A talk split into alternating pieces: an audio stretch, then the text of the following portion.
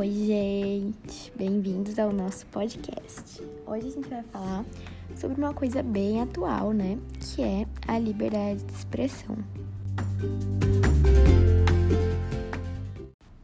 Então, primeiro de tudo, você sabe o que é a liberdade de expressão? A liberdade de expressão é o direito do indivíduo de manifestar livremente quaisquer ideias, opiniões, pensamentos, crenças, sem medo de qualquer repressão ou censura.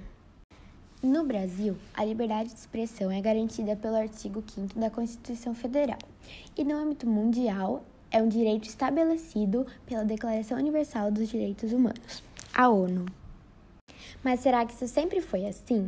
No Brasil, a Constituição do Império garantia a liberdade de expressão, mas isso ocorria muito pouco na prática. A gente pode perceber principalmente pela liberdade de religião, que nada mais é que a liberdade de expressão das suas crenças. No Brasil, isso era muito limitado.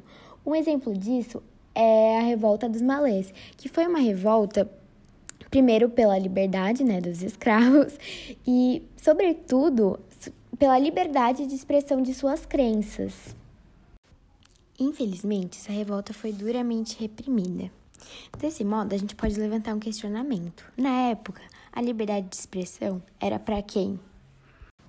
Na Constituição outorgada por Getúlio Vargas em 1937, a liberdade de expressão cede seu lugar ao início de um período de censura. No entanto, a Constituição seguinte, de 1946, volta a reforçar os direitos e a liberdade individual dos cidadãos.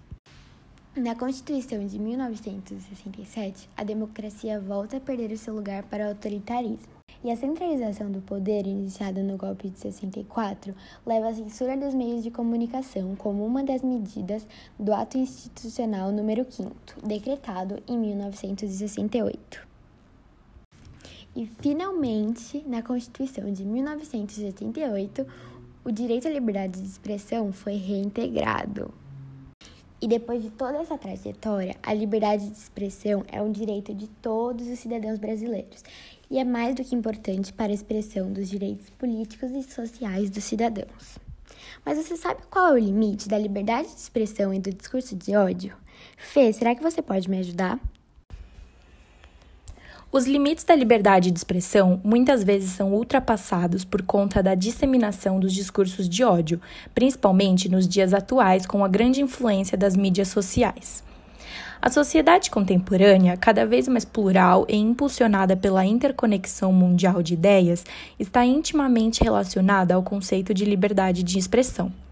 Contudo, se as mídias sociais são propícias para a propagação de ideologias, conhecimentos e opiniões, também podem servir de meio para a disseminação de conflitos sociais e manifestações de ódio, gerando a necessidade de restrições em prol da manutenção e respeito ao Estado democrático e das garantias fundamentais dispostas na Constituição cidadã.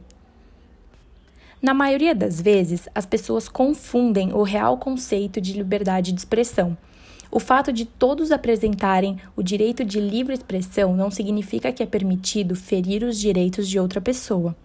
Opiniões que contenham injúria, difamação, calúnia e discriminação são crimes. Como citado por Winfried Brugger, o discurso de ódio refere-se a palavras que tendem a insultar, intimidar ou assediar pessoas em virtude de sua raça, cor, etnicidade, nacionalidade, sexo ou religião, ou que têm a capacidade de instigar violência, ódio ou discriminação. É preciso estabelecer os limites que necessitam ser aplicados para controlar a difusão do discurso de ódio, favorecida pelas facilidades de compartilhamento de opiniões e informações propiciados pela modernidade.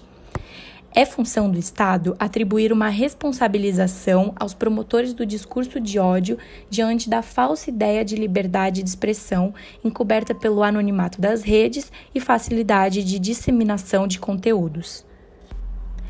É evidente que a livre expressão reflete diretamente na sociedade de informações, visto que um discurso tem o poder de influenciar a formação de ideias, seja positiva ou negativamente.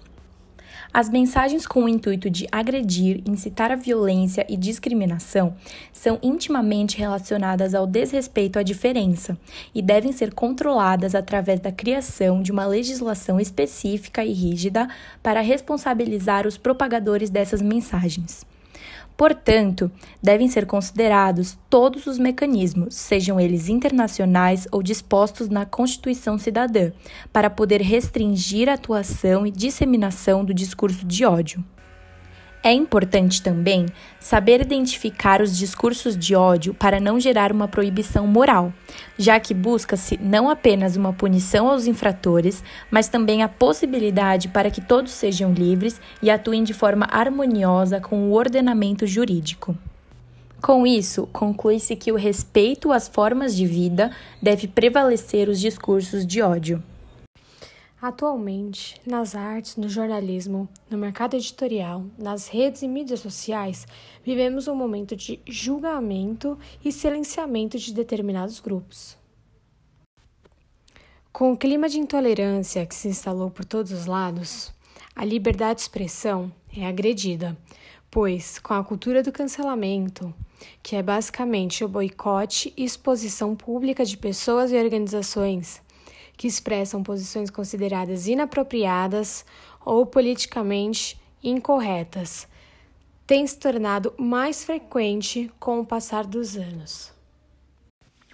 A cultura do cancelamento é considerada uma atitude censuradora e tem efeitos negativos sobre a nossa sociedade, pois enfraquece o debate aberto e a tolerância de diferenças, em favor da conformidade ideológica. Além disso, prejudica a inclusão democrática, impondo restrições ao debate e ao diálogo. Não se sabe ao certo a origem da cultura do cancelamento, mas muitos acreditam que essa teve início em 2017 com o um movimento online hashtag MeToo, hashtag Eu Também em português, conduzido por celebridades hollywoodianas, vítimas de assédio e abuso sexual, pelo cineasta Harvey Weinstein. No dia 7 de julho de 2020, artistas, escritores e intelectuais publicaram um manifesto, uma carta sobre justiça e debate aberto, contra a política do cancelamento. Neste manifesto, declaram que nossas instituições culturais enfrentam um momento de julgamento e afirmam que a inclusão democrática que buscamos só pode ser alcançada se nos manifestarmos contra o clima de intolerância, e contra a política de cancelamento. E que o livre intercâmbio de informações e ideias, força vital que alimenta uma sociedade liberal, está sendo mais restrito a cada dia que passa.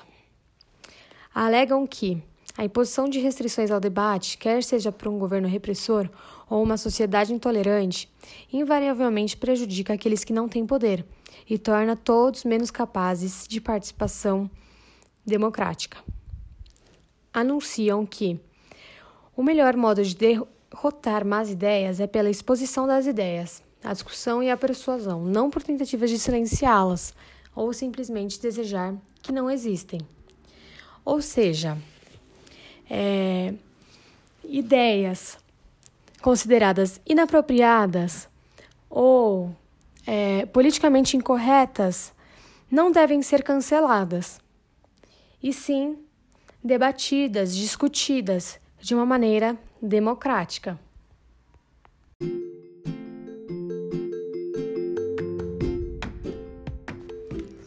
Então, esse foi o nosso podcast sobre liberdade de expressão.